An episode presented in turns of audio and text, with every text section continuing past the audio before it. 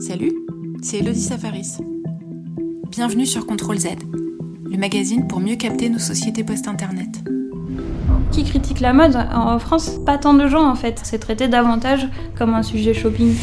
Yvan Jacob est directrice de collection dans le prêt-à-porter et tient le compte Instagram Sapé comme G10. Elle a sorti en octobre 2019 un livre éponyme chez Robert Laffont, dans lequel elle expose la garde-robe de 60 personnalités, de Jules César à Donald Trump, en passant par Elisabeth II. On voit souvent la mode comme un domaine de conformisme. D'ailleurs, on dit souvent suivre la mode. Avec Ivan, on va plutôt s'intéresser aux vêtements comme outil d'émancipation. Mais pas que. On va essayer de décoder ce qu'est le langage du vêtement, car quoi qu'on porte, le vêtement dit quelque chose de nous. Il ne se tait jamais. Bonjour Ivan. Bonjour.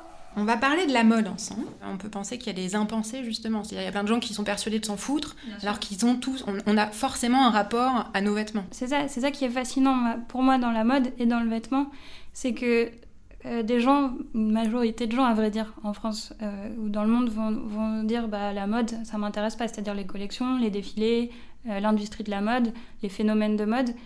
En revanche, tout le monde s'habille et tout le monde fait des choix vestimentaires malgré tout parce que les gens qui vont, euh, qui vont chez Decathlon et qui choisissent des vêtements chez Decathlon, qui est par ailleurs, je précise, le premier vendeur de vêtements en France, donc ça veut dire aussi quelque chose, euh, ils, vont là-bas, ils font ce choix d'aller là.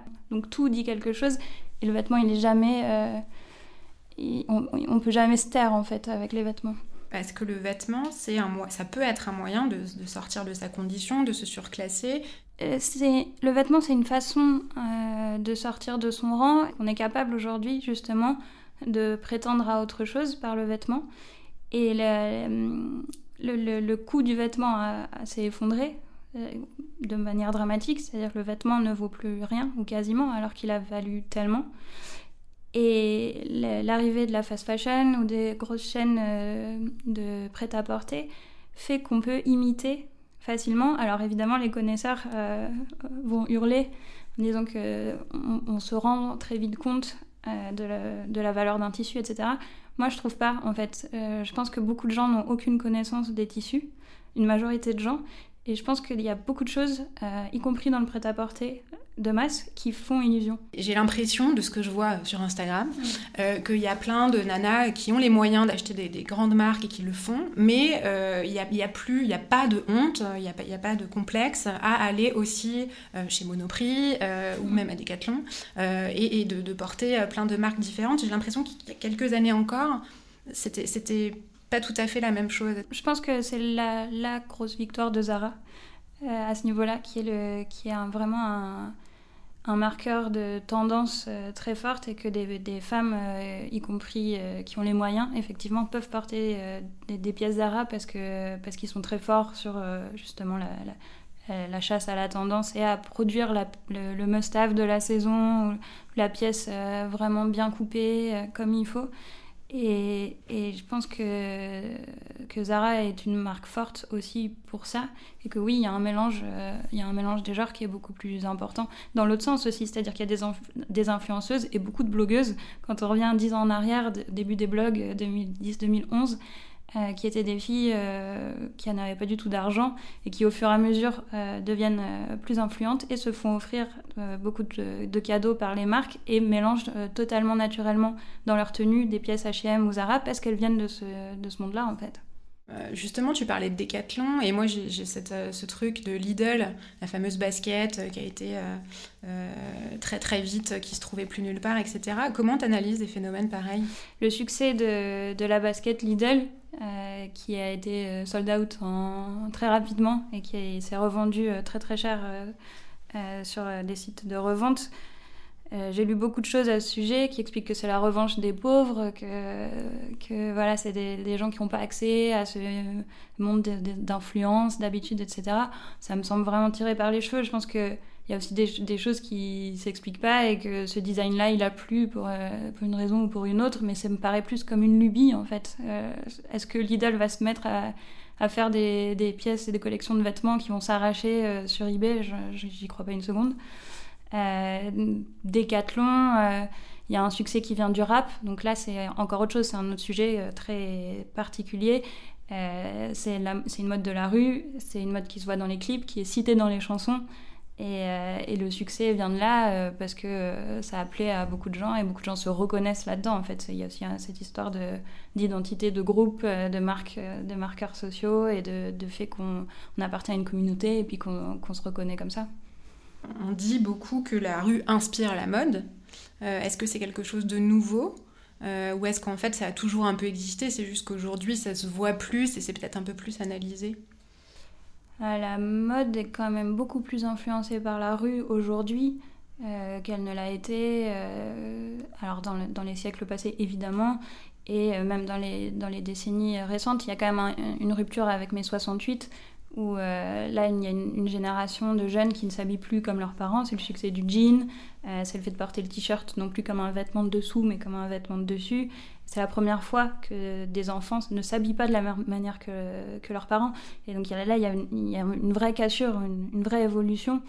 Et, euh, et, le fait de les voir aussi comme ça dans la rue inspire euh, après, plus tard, des créateurs, euh, va totalement bouleverser la création de vêtements. Quand on parle de streetwear aujourd'hui, c'est davantage une vision un peu fantasmée des banlieues. J'ai l'impression du, jogging, des, de la basket. Et je pense que là encore, c'est une, recherche de confort qui prime euh, plutôt qu'un imaginaire. Euh. Enfin, c'est quand même difficile de dire euh, la banlieue est cool et fait rêver des gens qui ont beaucoup d'argent. Est-ce qu'il y a quelque chose d'un peu malsain qui se joue, qui les attire dans le côté, comment dire, un, peu interdit mauvais ou garçon. ouais, un peu mauvais garçon. J'imagine qu'il y a de ça. Je pense qu'il y a de ça. Euh, parce que euh, ça va avec le succès du rap, euh, d'un certain nombre de films, enfin d'une culture street générale, du hip-hop évidemment. Je pense que c'est le cool. Mais, mais c'est quand même. Enfin, c'est un sujet un peu touchy en fait. Qu'est-ce qui attire vraiment les gens là-dedans? Il y a un côté indécent évidemment à, à vouloir paraître pauvre. C'est quoi aujourd'hui la marginalité dans la mode et dans le style plutôt que dans la mode d'ailleurs? Vouloir ne pas ressembler à tous les gens qu'on croise dans le métro. Euh, c'est donc vouloir être marginal, différent des autres, donc une volonté de s'émanciper, de ne pas, de pas suivre un conformisme. Alors la marginalité, pour moi, elle, elle, elle existe quasiment plus en fait. C'est intuitif ce que je dis, j'ai pas vraiment travaillé là-dessus. Mais quand j'étais moi ado, euh, il y avait un panel de, types vestimentaires euh, très large et même vraiment des querelles euh, importantes entre les différents groupes. Si on regarde dans le métro, autour de nous, dans la ville, etc., euh, j'ai l'impression qu'il y avait des clans vestimentaires beaucoup plus marqués euh, dans les années 90-2000, des, vraiment des sous-cultures à part entière qui ne concernent pas que le vêtement, mais qui sont visibles par le vêtement. Euh, et qui sont que je retrouve pas aujourd'hui en fait comme le, bah, le, mouvement punk. Est-ce que quelque chose a remplacé les punks qui étaient vraiment là pour le coup une façon de s'émanciper totalement et une rupture avec les codes vestimentaires. Euh, quand on va à une sortie de lycée aujourd'hui euh, ils sont très bien habillés je trouve les, les adolescents. Ils sont bah, il y en a pas tellement qui ont les cheveux n'importe comment des, des fringues totalement. Enfin, moi j'ai honte de mes photos d'ado par exemple. Mais... Tout le monde a honte de ses photos d'ado. Bah, je trouve qu'aujourd'hui il y a quand même un. Est-ce que c'est une silhouette élégante en fait de l'ado qui était pas forcément, euh, c'était pas forcément le cas au début des années 2000. Euh, élégante et du coup uniformisée, tu dis aussi? Ouais, uniformisée. Je, je pense euh, Surtout, euh, j'ai fait mes études à Bordeaux, donc c'est quand même un sociotype particulier euh, dans le centre-ville de Bordeaux, mais j'ai été frappée par le jean slim, euh, les converses basses et presque un blazer et un, sac Longchamp ou un sac Lancel. J'ai été frappée par l'allure féminine et, et presque, comment dire, adulte des adolescents. Ce qui n'était pas, pour moi, en fait, à mon époque, les adolescents s'opposaient quand même vestimentairement à leurs parents. C'était le cas. Euh, après, j'ai grandi à Brest, c'est particulier, mais c'était le cas. Euh, c'est pas quelque chose que je retrouve aujourd'hui. C'est marrant parce que j'allais dans une des autres questions te dire plutôt l'inverse, à savoir que j'avais l'impression euh, qu'aujourd'hui c'était plus autorisé d'avoir son propre style et qu'en fait il y avait moins de, peut-être moins de code ou plus de code, je sais pas, ça dépend comment on le voit, et que du coup, euh, tu pouvais avoir un look euh, qui sorte un petit peu de, certains codes et de plus être regardé de travers comme c'était le cas avant. Il y a quelque chose qui est en train d'évoluer beaucoup, c'est le genre. C'est-à-dire que mettre une robe ou une jupe, c'était totalement impensable pour un garçon à mon époque. Aujourd'hui, ça a l'air d'être plus toléré. Je crains malheureusement que ce soit une vision assez parisienne de, de la mode euh, adolescente. Euh, je ne sais pas exactement comment ça se passe euh, partout, en France notamment. Je suis pas sûre qu'on puisse partout mettre une robe quand on est un garçon et que ça se passe parfaitement bien. Mais je crois que oui, l'évolution, elle se fait surtout sur le vêtement genré et que là, il y a quelque chose qui se passe d'intéressant. On va parler maintenant du vêtement féminin et on va commencer par la notion de confort. Ça date de quand le confort pour les femmes? Elle date vraiment du XXe siècle hein, parce que il y a quelques femmes qui, qui ont porté des pantalons euh, au XIXe euh, et avant, mais c'était des cas vraiment isolés. Et or le pantalon, euh, c'est un, élément de confort évident quand on fait quelque chose. C'est-à-dire que le vêtement féminin, il était destiné à empêcher le mouvement à confiner les femmes dans un rôle précis, celui de la décoration précisément. Et c'est aussi un héritage de ça que le vêtement, euh, voilà, le fait, d'être féminine, de vouloir être féminine, euh, de vouloir être jolie. Pas que, on a le droit d'être jolie et d'être féministe, c'est pas du tout la question. Mais à un moment de l'histoire a été euh, dévolu aux femmes le rôle de l'ornement, de la décoration, du paraître. Et dans le vêtement de la femme, il y a une recherche d'émancipation, enfin il y a une logique d'émancipation plutôt euh, dans l'histoire. Et en même temps, il y a une revendication de la féminité qui passe par l'utilisation de vêtements qui sont très contraignants. Et donc euh, Beyoncé, elle met des, mm, des trucs qui ressemblent presque à des, euh, des gaines en fait, à des corsets, à des, des qui ressemblent plus à des corsets. Euh, c'est aussi beaucoup le fait de se mettre nu ou de revendiquer sa nudité ou sa quasi-nudité. Et en fait, c'est de réutiliser le rôle qui a été assigné à la femme et de, le prendre euh, pour soi et de dire bon, bah, moi j'ai le droit de, de, me montrer à demi nu si, euh, si j'ai envie, j'ai le droit d'utiliser ces vêtements même s'ils sont contraignants parce que ça me plaît ou parce que je me trouve bien dedans. Et en fait, je pense qu'on aura atteint la fin de la question euh, du, vêtement féminin quand on laissera euh, le choix aux femmes de s'habiller exactement comme elles veulent en fait. Est-ce que tu peux nous parler du no-bras, qui est une pratique de plus en plus courante, notamment depuis le confinement, et qui est aussi euh, une revendication féministe pour la libération du corps des femmes? Alors dans les années 60, les femmes ont cette revendication d'abandonner le soutien-gorge, ça date de là. Euh, on dit qu'elles les ont brûlées. L'image, euh, on l'a tous en tête. En fait, elles les ont jamais brûlées parce qu'elles n'avaient pas eu l'autorisation. Dans les manifestations dans les années 60, elles ne sont pas brûlées. Euh, c'est, métaphorique. Mais effectivement, il y avait la volonté de se libérer totalement de ce qui pouvait entraver le corps. Ça a été un, long process depuis le début du XXe siècle qui a fait sauter le corset euh, progressivement, et puis à la fin le soutien-gorge, et le fait aussi de ne pas voir les seins comme un, organe sexuel et de, pouvoir euh, évoluer dans l'espace public avec euh, les seins non cachés en fait. C'était vraiment ça. Et, et, le téton, qui est vraiment le, centre de, de, toute cette question, qui pouvait être visible sans que ce soit une provocation, etc. Et aujourd'hui, il y a un héritage de, ça, dans la recherche de liberté et de confort. Et ce qui est intéressant, c'est que c'est vraiment vu comme une évolution pour beaucoup de femmes, alors que le soutien-gorge a aussi été euh, une solution pour euh, toutes les femmes qui avaient euh, de la poitrine et qui n'avaient pas de sous-vêtements, parce que le sous-vêtement c'est quelque chose d'assez récent. Donc euh, les femmes ne portaient rien en fait, elles portaient une longue chemise sous les robes, il n'y avait pas de, petites culottes, ça n'existait pas, hein, le sexe était à l'air. Et il n'y avait pas non plus de, soutien-gorge. Quand on a des seins ou une poitrine imposante, euh, c'est abominable de se promener sans soutien-gorge. Et ça, c'est un peu euh, évacué de, la discussion aujourd'hui. Donc ça, le, soutien-gorge, il, est aussi, bah, comme tous les vêtements, comme on vient de le dire, et il est à, double tranchant, si je puis dire. C'est-à-dire que pour certaines, ne pas le porter, ça va être la liberté totale. Euh, pour d'autres, euh, il est absolument nécessaire et c'est une avancée. Est-ce qu'on peut dire que euh, le confort, c'est aujourd'hui enfin, le, vrai signe de l'émancipation du rapport aux vêtements? Alors le vêtement confortable, il a vraiment été aidé par le, confinement, évidemment, par la crise. Euh, pour deux raisons, parce qu'on on restait chez soi et, chez soi on n'a pas envie d'être dans l'inconfort. Et ensuite parce qu'on ne voyait plus personne, donc on avait beaucoup moins le besoin de, paraître, évidemment. Et ça a vraiment révolutionné l'image cette phrase fameuse de Karl Lagerfeld qui, qui ressort souvent où il dit qu'on met un jogging quand on a perdu le contrôle de sa vie et, et, euh, qu'on est vraiment plus bas que terre. Bon, bah, plus personne ne peut dire ça aujourd'hui. En fait, euh, tout le monde a envie d'être en jogging parce qu'un jean, ça sert et ça fait mal.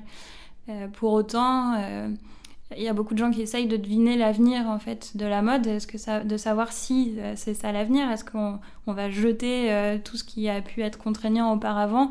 Moi, je n'y crois pas une seconde et euh, j'ai quelques chiffres là-dessus. C'est que je travaille dans la lingerie justement, on en parlait. Et toutes, les, toutes les agences de tendance expliquent que l'avenir est au euh, comment dire, sans couture, etc. Et moi, en ce moment, je, vends principalement de la lingerie avec armature, euh, de la broderie et de la dentelle. Donc c'est aussi intéressant de voir que les chiffres sont pas forcément, suivent pas forcément euh, l'idée générale en fait. Il y a aussi des femmes qui, j'imagine, même chez elles, ou peut-être qu'elles font des soirées clandestines, j'en sais rien, mais en tout cas veulent être jolie dans une lingerie euh, plus féminine que les brassières euh, sans couture. Mais ce qui est intéressant, c'est que les influenceuses d'aujourd'hui, les, stars internationales, euh, Kardashian, Kendall Jenner, etc., Bella Hadid, Gigi Hadid, elles sont très souvent en, jogging ou en tenue de, sportswear. Et c'est devenu vraiment une tenue de ville alors que c'était un peu moins le cas avant. C'était quand même déjà le cas dans les années 2000. Euh, avec, euh, enfin, je pense aux Spice Girls, mais il y avait la, Spice Girl euh, sporty. C'était déjà dans les, dans les années 2000 une tendance et quelque chose qu'on pouvait porter en ville. C'est pas non plus complètement nouveau. Mais il y a des marques de luxe qui se sont mis à, produire ce genre de fringues qui existaient a priori avant que dans les marques de sport. Ouais, voilà, c'est ça, ça quand même, c'est la nouveauté, c'est que le sportswear a été totalement digéré par, par l'industrie du luxe. Donc il y a des joggings très chers. Il y a des joggings très chers. On peut parler un peu du legging.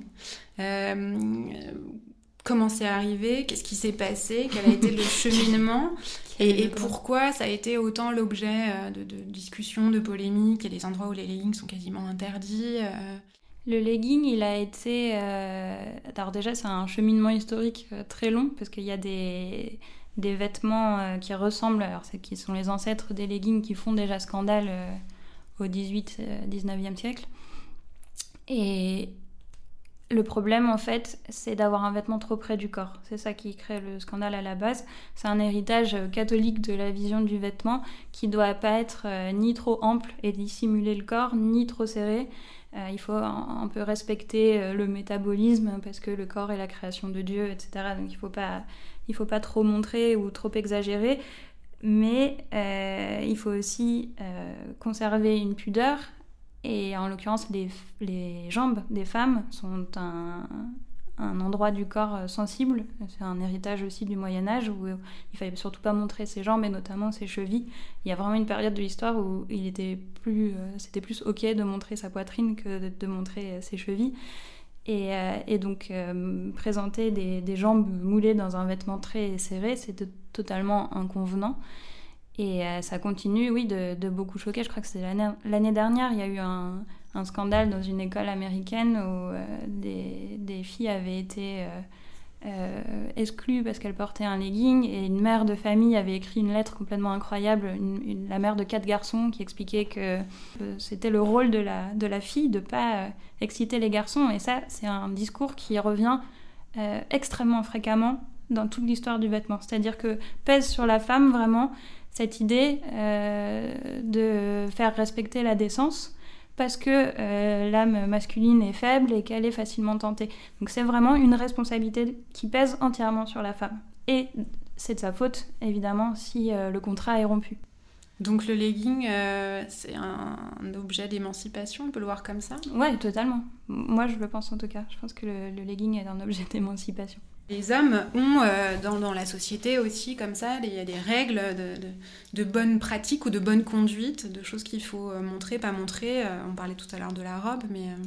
En fait, chez les hommes, le, sujet tourne vite à, la dérision où il est toujours traité avec humour. C'est-à-dire qu'on va pouvoir se poser la question du, short, du bermuda, de la chemisette. Est-ce que c'est adapté? Est-ce que c'est horrible? Est-ce que c'est moche? Est-ce qu'il faut surtout pas le faire?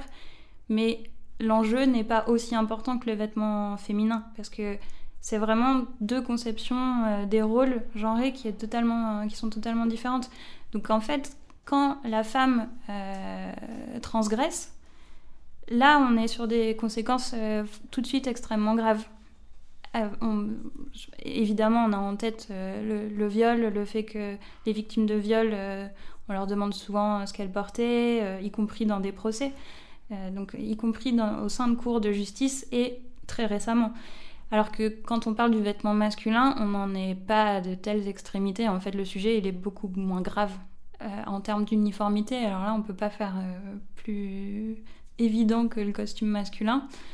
Et euh, depuis quelques années, ça a été complètement euh, renversé par euh, les leaders de la Silicon Valley qui portent plus du tout de costume parce que en fait le, le Friday Wear était devenu l'uniforme quotidien sans doute dans une recherche de confort.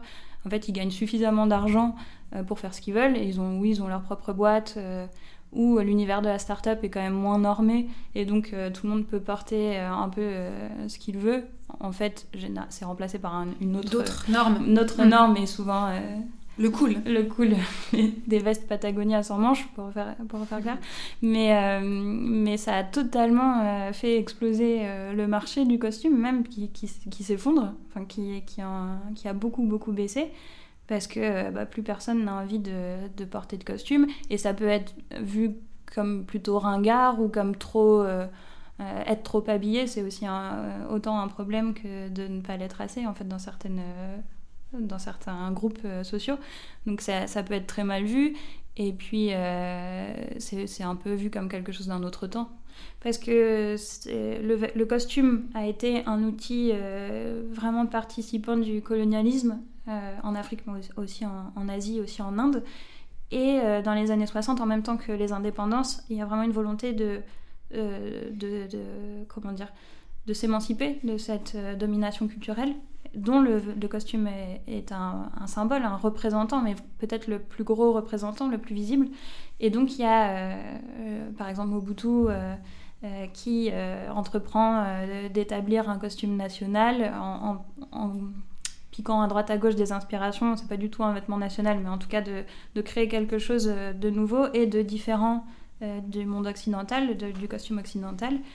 Et après, euh, il y a aussi une, un moment ou euh, enfin plutôt avant d'ailleurs, où le fait de s'habiller en costume était aussi une façon de s'élever euh, pour euh, des populations locales et, d'atteindre un certain niveau social ou de prétendre un certain niveau social. Donc encore une fois, c'est ambigu en fait. Et pourtant, quand on a des députés à l'Assemblée qui viennent pas en costume, tout le monde en parle. Alors c'est pas du tout vrai dans le monde politique. C'est le dernier bastion du ça et la banque du, du costume. Donc ça reste quand même dans certains domaines, mais petit à petit, tu penses que dans quelques années, euh, plus personne portera de costume? Sauf pour se marier peut-être, encore? Je pense que le costume euh, reviendra aussi à un moment justement où les enfants euh, des, hommes qui n'ont jamais mis de costume auront envie de se différencier de leurs parents. J'ai cru voir un peu euh, dans, certaines presses euh, qu'à un moment donné, il y avait la, mode du norme corps, c'est-à-dire le mec normal est devenu à la mode. Ouais, ça fait un petit moment. C'est quoi du coup? C'est le fait de ne pas afficher de marque, d'avoir le vêtement le plus discret possible et qui revendique pas quelque chose. Alors là, on revient à ce qu'on disait tout à l'heure c'est que quand on veut pas faire passer de message, eh ben on en fait quand même passer un. Et du coup, c'était des gens qui ont été rattrapés par une catégorisation aussi. Est-ce qu'il y a eu un, rejet de la mode, euh, un rejet des marques? Pourtant, c'était pas tellement au moment, c'est-à-dire que ça s'accompagne d'une hyper visualisation des logos, c'est à peu près en même temps, parce que là on est dans un moment où on a affiché les logos euh, en tellement gros que c'est devenu ironique et on les a mis encore plus gros. Euh, je pense à Lacoste qui met son crocodile euh, vraiment en énorme partout.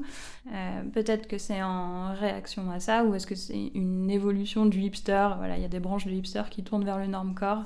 Aujourd'hui, l'appropriation culturelle, c'est un terme hyper négatif. Mais est-ce qu'en fait, la mode n'est pas par essence une appropriation culturelle permanente, puisque ça s'inspire de tout, euh, de, ce qu'on voit dans la rue, mais de ce qu'on voit dans d'autres pays, dans les voyages? Enfin, moi, mm. j'imagine que c'est comme ça que se nourrissent les, tendances et les inspirations. Du coup, est-ce qu'il n'y a pas un gros paradoxe à pointer du doigt aujourd'hui l'appropriation culturelle, alors qu'en fait, c'est juste créé à partir de choses existantes? En fait, sur l'appropriation culturelle, il y a deux sujets qui pour moi sont très différents. Il y a effectivement euh, l'inspiration euh, qui, est prise de partout, la mode qui se nourrit en permanence de choses et d'autres, et donc il est très difficile de, de poser des barrières comme ça entre les choses. Euh, et un, style, comme je disais, peut perdre de, sa fonction symbolique et devenir uniquement esthétique et s'imposer comme ça. Euh, et dans ce cas-là, je trouve que ça a très peu de sens en fait de parler d'appropriation culturelle parce que on, peut pas s'arrêter en fait. Peut tout, euh, tout est appropriation culturelle. Et parfois, la mode s'inspire totalement d'un artisanat euh, étranger et, sans aucune rétribution. Et là, ça pose quand même problème. L'idée, en fait, c'est d'interpréter et pas de piller vraiment totalement quelque chose qui n'a pas de protection intellectuelle. Il y a des gens qui, euh, pour pas avoir cette charge mentale euh, tous les matins, euh, ont une garde-robe qui est uniforme avec que des pulls noirs, que des jeans, que des chemises blanches ou pas, que des t-shirts noirs. Est-ce que cette pratique porte quand même une signification forte et du coup renvoie une image de soi? Alors cette pratique de, de se baser sur une garde-robe réduite, restreinte, euh, c'est le minimalisme, minimalisme. Je sais pas si on dit pareil en français, je pense que oui. Et euh, il y, a eu des articles euh, là-dessus assez récemment parce que c'est quand même quelque chose qui est assez récent. Alors peut-être que des gens le faisaient à titre individuel avant, mais, c'est vraiment effectivement se, délester d'une certaine charge mentale associée aux vêtements. Donc quand on parle de femmes, ça peut être associé à une, une, fonction émancipatrice aussi, hein, puisqu'on a on décide qu'on a moins de temps à consacrer à sa tenue, euh, qu'on n'est pas là pour, euh, pour être dans le paraître, qu'on a d'autres choses à faire dans sa vie de plus importantes.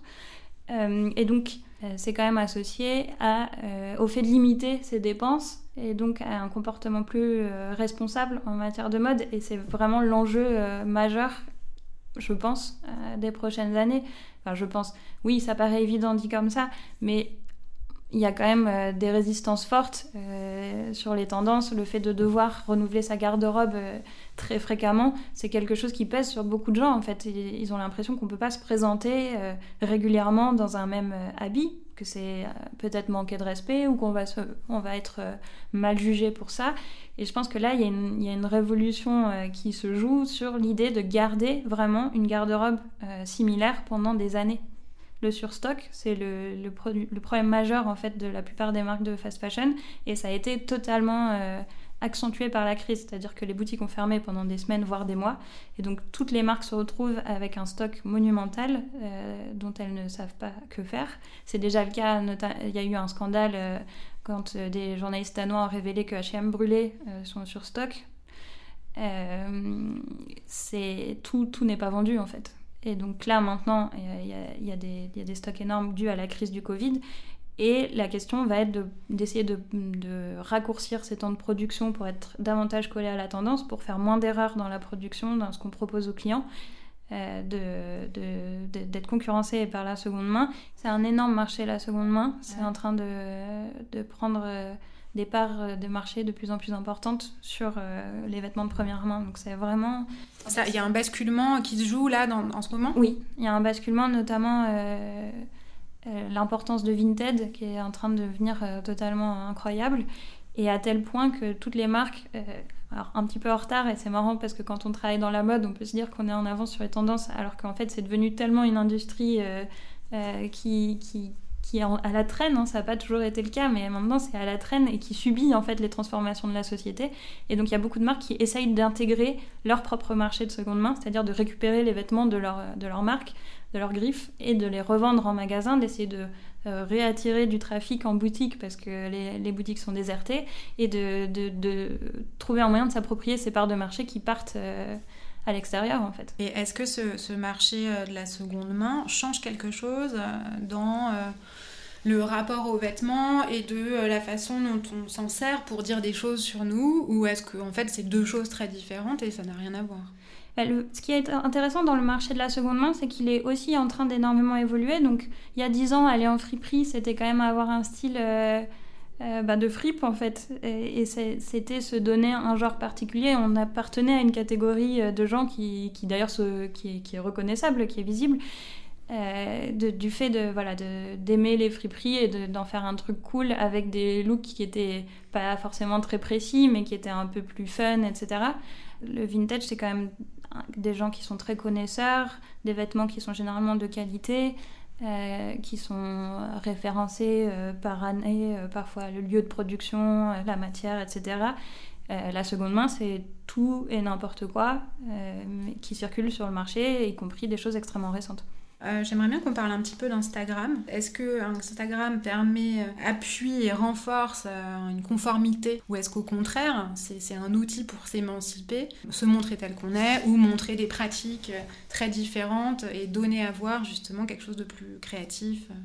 Pour moi, il y a une, une très grosse conformité dans le monde de la mode qui est liée à Instagram qui était sans doute présente déjà auparavant, mais il y a eu, on, s'est beaucoup posé la question euh, dans la, décoration des lieux, euh, des cafés, des maisons, etc., qui étaient uniformisée par, euh, par ce qu'on voyait sur Instagram. Je pense que c'est aussi beaucoup le cas pour le vêtement et que je pense à un truc bête, mais Prada vient de sortir un, sac. il l'envoie à tellement d'influenceuses qu'en fait sa timeline est inondée en deux jours du même sac. Et donc il y a c'est-à-dire qu'ils choisissent pas tellement les filles à qui ils vont l'envoyer, ils vont vraiment l'envoyer à beaucoup de personnes en même temps, des filles qui ont des univers assez différents et qui finalement se retrouvent euh, sur un même produit et qu'on voit partout.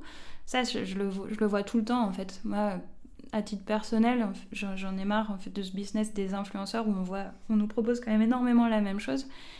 Et, euh, ça, c'est aussi nourri par le fait que les marques sont internationales. Et donc on va en Chine, euh, au Japon, c'est moins le cas au Japon, mais quand même, il y a euh, beaucoup de, structures de multinationales qu'on retrouve partout et donc qui proposent les mêmes collections aux quatre coins du monde et ça participe d'une uniformisation du vêtement. Je pense qu'à court terme, c'est beaucoup plus utile de l'utiliser, de l'envoyer, d'envoyer un sac à, beaucoup de filles euh, euh, et on va peut-être en vendre beaucoup plus. Mais après, pour, pour le travail sur l'ADN d'une marque, sur le long terme ou même sur le moyen terme, j'ai l'impression que peu de marques euh, réfléchissent comme ça aujourd'hui, en fait, qu'il y a une logique de profit hyper court-termiste et que euh, on, réfléchit moins à qui on est et à quel message on veut faire passer. Moi, je trouve un peu dommage, c'est que, en un sens, les influenceuses ont remplacé les magazines de mode qui sont totalement moribonds ou la presse de mode qui, qui existe moins, euh, qui est moins influente pour le coup. Et, il y avait déjà ce problème-là dans la, presse de mode d'être euh, soumise aux au revenus des annonceurs. Et euh, aussi, les journalistes sont aussi beaucoup, reçoivent aussi beaucoup de cadeaux, etc. Donc il, manque vraiment une critique euh, de mode parce que on peut pas tellement critiquer les produits des annonceurs, on peut pas tellement commenter. Donc c'est souvent des articles élogieux sur des produits reçus comme cadeaux. Qui critique la mode alors C'est juste les, utilisateurs sur les, euh, sur les sites qui permettent de noter, euh, de mettre des étoiles eh ben, C'est une très bonne question. Qui critique la mode? En France, pas tant de gens en fait. Et c'est quelque chose qui existe davantage euh, dans le monde anglo-saxon, où il y a de, grands journalistes de mode, au New York Times au Guardian des articles plus de fond sur vraiment ce, que la mode est, c'est-à-dire une discipline au croisement de l'économie, du social, euh, de la politique. Euh, en France, ça manque en fait. C'est moins traité de cette manière. C'est traité davantage comme un sujet shopping. Euh, j'aimerais qu'on parle un petit peu de, ce fameux gilet jaune et j'aimerais qu'on parle des figures notamment des Power Women. On en a vu dans les manifs récentes contre les retraites, la réforme des retraites par exemple comment le vêtement est utilisé euh, dans, des mouvements euh, militants euh, comme ça le, vêtement, il est toujours accompagnateur des mouvements sociaux. Il, est, il y a vraiment une histoire du vêtement dans les manifestations à faire. Je ne sais pas si ça existe, mais c'est à la fois utilisé comme un révélateur d'identité sociale pour les gens qui, qui, défilent, et ça peut aussi, à l'inverse, être détourné. Je pense aux, aux manifestations, la manif pour tous, des gens qui sont classés à droite, à l'extrême droite. Euh, qui faisait euh, diffuser des, tracts pour, euh, pas des tracts, mais qui diffusait des informations entre eux avant les manifestations pour ne pas apparaître comme un cliché qu'on leur envoie généralement, c'est-à-dire la jupe plissée, la veste barbour et le serre-tête, et de, de, pas entrer, en fait, de pas correspondre au cliché qu'on attendait d'eux pour. pourquoi C'est une bonne question d'ailleurs. Pourquoi Pour pas être moqué, pour pas qu'on les identifie euh, ou qu'on les, qu'on les range dans, un, dans une catégorie sociale précise. Et oui, sans doute qu'on tourne leur combat en dérision. Mais, euh, mais c'est quand même très intéressant de voir que le vêtement peut être un, sujet au point de donner des consignes d'habillement avant les manifestations. Et après, euh, ça a toujours été un sujet. ce que je veux dire, c'est que dans les années 60, euh, le vêtement est partie intégrante du, mouvement pour les droits civiques. Aux États-Unis, euh, les, Noirs américains portent leurs vêtements du dimanche pour aller manifester, pour qu'on les prenne au sérieux et qu'on les considère comme des gens respectables et pas comme des terroristes, parce que c'est l'image qu'on essaye de leur attribuer à ce moment-là, vraiment de délégitimer la lutte en les faisant passer pour, pour des gens qui ne sont pas. Il peut être un outil visuel beaucoup plus simplement. Euh, et là, c'est le cas du gilet jaune, si on, si on y vient. C'est-à-dire qu'il y a aussi euh, la notion d'être vu. Euh, le gilet jaune, il est extrêmement visible. Et alors, pour des gens qui étaient pas visibles ou qui avaient le sentiment de ne pas être visibles dans la société, ben, c'était une façon de s'imposer, s'imposer même visuellement. Les images sont impressionnantes. Quand on voit une armée de gilets jaunes, on a l'impression d'un surnombre. Et, euh, et, aussi, il était immédiatement disponible parce que tout le monde en a un, donc c'était aussi sans doute un, un outil euh, facilement euh, facile à s'attribuer. Je pense qu'il y a une charge symbolique dans le fait de, de, se rendre très visible. Bon, merci beaucoup en tout cas, c'était passionnant. On te retrouve sur ton compte Instagram, sapé comme jadis. Merci Evan.